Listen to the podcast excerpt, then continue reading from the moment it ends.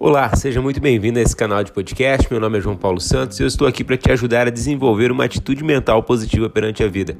Esse é o episódio número 12 de uma série de 21 insights sobre o livro Arte de Lidar com Pessoas, do Jamil Albuquerque. A minha proposta é que no final desses 21 dias você tenha uma transformação na sua liderança. E se você topa esse desafio, fica comigo, se inscreve no canal e no final compartilha esse episódio para mais pessoas. Para lidar com pessoas e influenciar com desenvoltura, é necessário que seja reconhecida e estabelecida ali uma relação de poder. O que é poder? Poder é aquilo que cria destinos, ou seja, quem tem poder abre caminhos, abre portas, muda rotas e rotinas. O que muita gente não compreende é que o poder é extremamente variável nas relações. Uma pessoa não pode ser poderosa em tudo o tempo inteiro. Isso não é saudável. Em diversos momentos, o bastão do poder troca de mãos e ele vaga pelas pessoas que estão ao seu redor, aquele momento que estava sendo dominado por alguém passa a ser dominado por outra pessoa pela simples troca de poder, troca de assunto, troca de ambiente. Para a gente compreender isso de uma forma mais clara, vamos entender que o poder nasce de várias fontes. Tá? As fontes mais comuns são especialização, uh, estudo formal, a experiência, ou seja, aquilo que você já viveu, o seu carisma, a sua personalidade agradável, a sua forma de agregar o ambiente, o seu network, as pessoas que compõem o seu network, o seu status, hierarquia, uh, poder político e também tem o medo. Destas formas todas, são positivas, com exceção do medo. E a, o medo é uma das formas mais utilizadas na hora de se estabelecer o poder. Para você liderar as pessoas, é preciso perceber qual tipo de poder você está exercendo. Se ele é um poder pelo medo, a sua estratégia é frágil e ineficaz. Mas aí você pode pensar, poxa, mas está dando certo, está dando certo, mas poderia dar muito mais certo. Tá? Toda vez que você tiver um raciocínio semelhante a esse, ah, a empresa do fulano ou o relacionamento do fulano tá dando certo, apesar três pontinhos. Toda vez que houver esse apesar, quer dizer que você está perdendo muito, muito tempo, muito dinheiro, perdendo muita energia, porque raciocina comigo.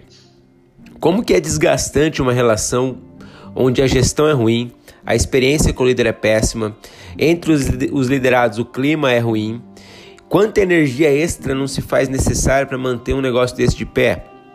E se esse negócio ainda está de pé, quer dizer que aquelas pessoas que estão fazendo esse esforço além da conta são muito especiais.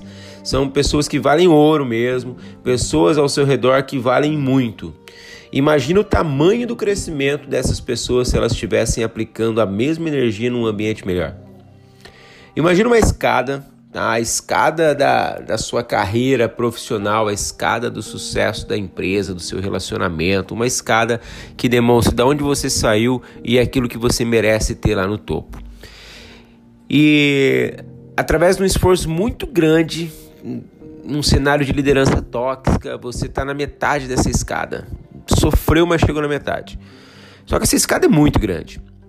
E quando você olha para baixo, você vê de onde você veio e você percebe que você está muito bem, muito distante de outras pessoas e você olha assim e pensa assim: nossa, que bom que eu tô aqui. Olha só, eu tô na frente de muitas pessoas, de gente que não chegou nem na metade do meu caminho. E o problema é justamente esse. A gente aprendeu a olhar para baixo, a nivelar por baixo e ficar cuidando quem vem atrás e não olhar para frente e ver onde eu posso chegar.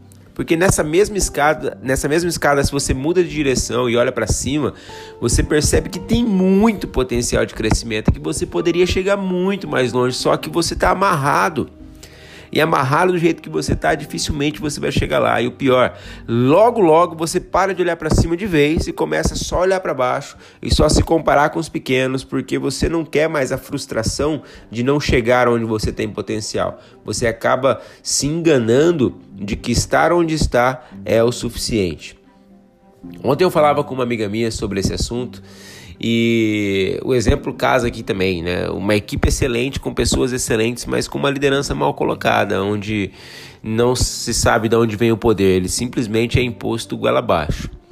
E num cenário como esse, onde as suas vontades são impostas goela abaixo mesmo, parecendo uma mãe que quer obrigar a criança a comer brócolis, É como você ter uma Ferrari e só poder usar ela em estrada de terra. Você tem uma máquina na mão, mas não pode acelerar. Você não pode fazer uma curva correndo, você não pode passar num buraco, você não pode abrir o vidro porque enche o carro de terra, você não pode ligar o ar condicionado porque senão entra poeira para todo lado, enfim. Numa estrada de terra, a sua Ferrari de milhões e um Uno 96 tem a mesma utilidade. Eu estou dizendo isso para concluir com vocês que uma linguagem de liderança ela precisa ter diplomacia a arte de ser cordial, de ter elegância, mas acima de tudo de ter firmeza. Um diplomata, ele defende os interesses do país, ele defende, ele dá pancada, mas ele dá pancada com punhos de renda. Ele sabe corrigir, ele não se acovarda, ele não foge dos problemas, mas conduz isso tudo com firmeza e serenidade. Isso é liderar por influência. Se você em uma relação pessoal ou profissional não consegue ser esse diplomata, a sua liderança é frágil. Olha a sua volta. Veja qual feedback as pessoas estão te passando, não só os seus clientes, mas seus colaboradores, seus concorrentes, a sua esposa, o seu marido, seus filhos, as pessoas que se relacionam com você. O pior cego é aquele que não quer ver, tá? Porque não tem remédio para a cegueira que existe na mente. Diplomacia é elegância acima de tudo. Elogiar quando é preciso, corrigir quando é necessário, ouvir quando os outros têm algo a dizer e esse episódio é muito interessante porque ele faz a migração entre ser uma pessoa mais agradável, que a gente estava vendo até o episódio 10 aproximadamente, e ser uma pessoa influente. Porque para ser influente você precisa ser agradável, precisa ter todos os requisitos dos episódios anteriores. Se você não tem, nem continua para o próximo, nem vai para amanhã. Volta lá do princípio, anota tudo que você precisa desenvolver para chegar até aqui. Se fez sentido para você, pode fazer sentido para muita gente. Então compartilhe esse episódio com outras pessoas para que às vezes elas tenham uma clareza da forma que elas estão liderando, não é? Dificilmente alguém percebe que está errado se ninguém aponta para ele os erros de uma forma gentil e carinhosa. E enviar esse episódio para alguém pode ser essa forma gentil e carinhosa de fazer com que ele tenha mais clareza nas suas ações dentro da sua vida pessoal e profissional. Se inscreve aqui no canal. Um grande abraço, nos vemos amanhã.